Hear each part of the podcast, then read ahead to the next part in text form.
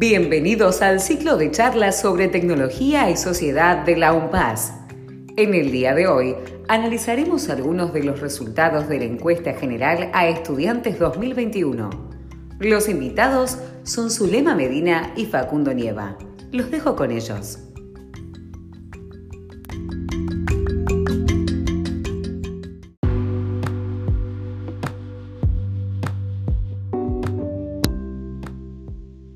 Resultado que hemos elegido es el de la pregunta abierta sobre la definición de tecnología.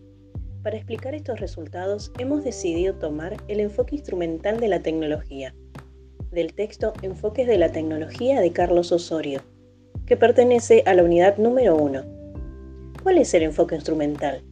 El enfoque instrumental o artefactual considera que la tecnología son simples herramientas o artefactos construidos para una diversidad de tareas ¿Cuál es el concepto de tecnología según Osorio? La tecnología es la ciencia de la técnica. Con el tiempo, las palabras van cambiando, de un conjunto de artes prácticas a un conjunto de artefactos. Teniendo en cuenta que los datos fueron tomados antes de la cursada de la materia, nos centraremos en los tres valores más altos, en donde se puede apreciar que existía una disputa entre dos definiciones. Por un lado, un 24,7% de los estudiantes relacionaba la tecnología con un conjunto de herramientas y dispositivos. Y por otro lado, también un 24,7% de los estudiantes lo relacionaba con conocimientos y capacidades. A su vez, un 19% de los estudiantes lo asociaba con una resolución de problemas y facilitación de la vida cotidiana. Que el enfoque instrumental puede explicar el resultado que relaciona a la tecnología con una herramienta o artefacto, ya que con el tiempo la definición de tecnología fue cambiando y a su vez también cambió cómo las personas consideran a esa tecnología y hacen cosas distintas con ella, en el sentido de cómo viven y piensan en sociedad. Pero, ¿qué cambió con el tiempo? ¿Cómo se pasa de un conjunto de artes prácticas a un conjunto de artefactos? Según Osorio, la ciencia y la técnica estaba enfocada no solo en la creación de objetos, sino en todo el proceso de creación de ese objeto. ¿Qué proceso? Para crear algo se necesita un conjunto de cosas, materiales para poder hacerlo, experiencia para saber cómo hacerlo, tener en cuenta además las leyes de estándares de calidad y también tener en cuenta la cultura. El proceso de creación pasó a segundo plano y se consideró el acto de crear. Pero al relacionar a la tecnología con un artefacto y no tener en cuenta el proceso de creación, es decir, la historia y la cultura que hay detrás de esa creación, se deshistoriza y descontextualiza a la tecnología, en el sentido de que fue creada en un marco sociocultural que le brinda ciertas características. Además, se cae en la idea de que la tecnología es neutral y esa neutralidad acerca a su vez a una postura tecnofílica en la que la tecnología atrae al progreso y depende de nosotros utilizarla para bien o para mal. Hoy sabemos que toda tecnología tiene una intencionalidad en su diseño y creemos que el enfoque instrumental está arraigado en la sociedad y es por eso que la mayoría de los estudiantes considera que, por ejemplo, el celular es una tecnología, porque se dejó de contemplar no solo el proceso, sino el acto de creación, y la palabra tecnología pasó a ser referencia del objeto. Aprendimos que la tecnología no es necesariamente un instrumento, es mucho más que eso.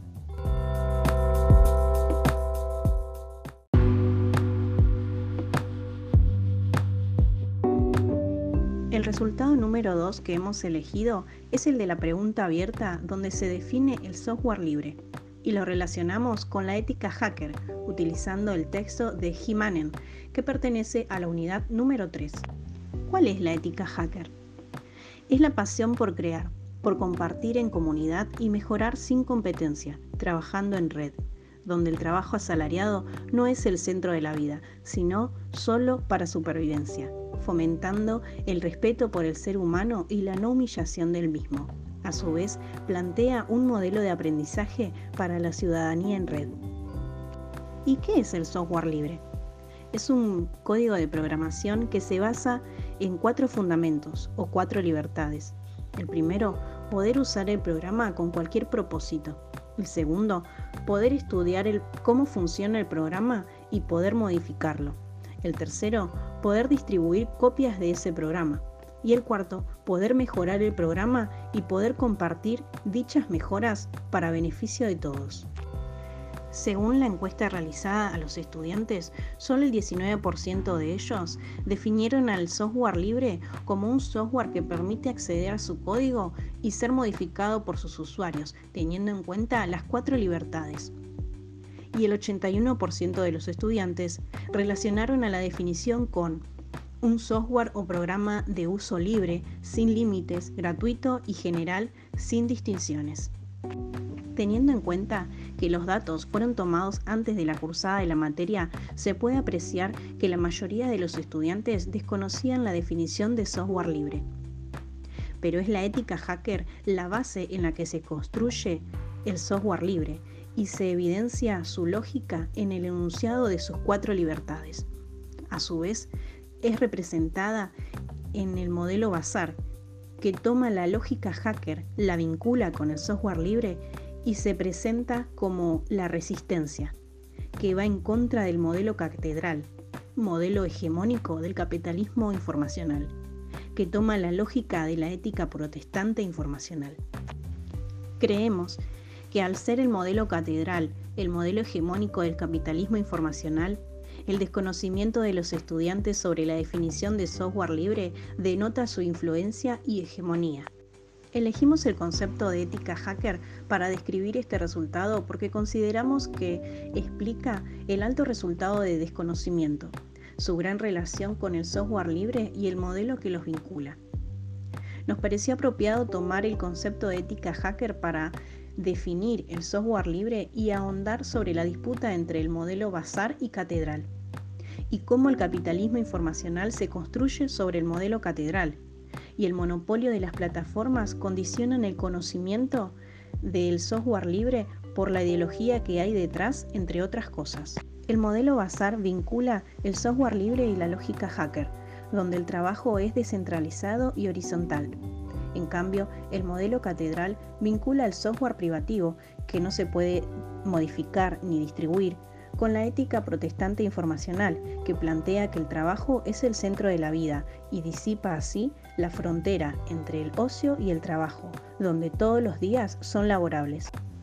En este modelo se basa el capitalismo informacional, que en definitiva es la comercialización de los datos. En el texto de Snirsek, El capitalismo de plataforma, los datos son la materia prima y las plataformas son las que extraen, utilizan y monopolizan esos datos, Pensamos que el desconocimiento de la definición de software libre se puede deber a que las plataformas que más se utilizan no son de software libre. Y eso afecta a la información que hay sobre el software libre y la ideología que hay detrás de esta.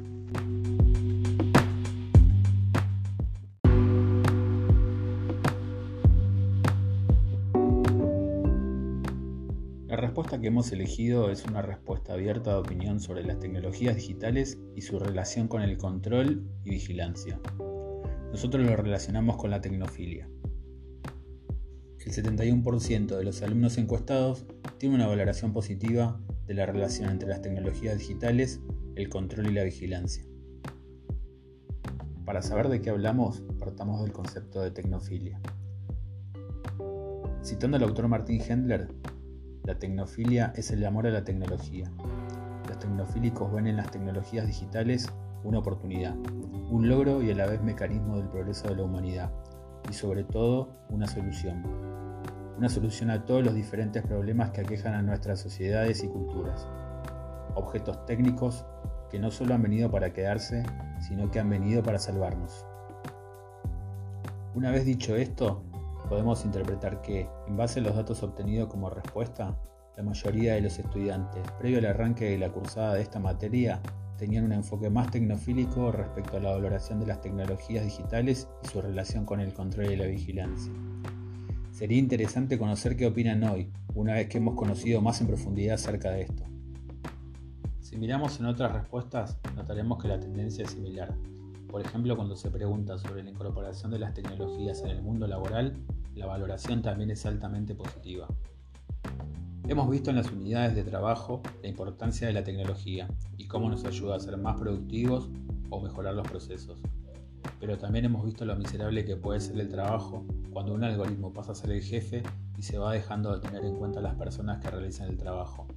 Y cómo estas plataformas, con su marketing amigable y poniéndonos en un lugar de privilegio absoluto, nos van haciendo olvidar de la persona detrás de la plataforma, totalmente precarizada y vulnerada en sus derechos laborales. ¿A dónde vamos con esto? Vamos a la conclusión de que luego de haber pasado por esta materia debemos ser mejores, ni tecnofílicos ni tecnofóbicos. Tenemos los conocimientos para saber cómo movernos en estas plataformas. No estar entregados a las tecnologías digitales y regalando todos nuestros datos personales ni fuera de la Matrix. Saber que la tecnología está ahí a nuestra disposición y podemos darle un buen uso, tanto a nivel social, laboral o educativo.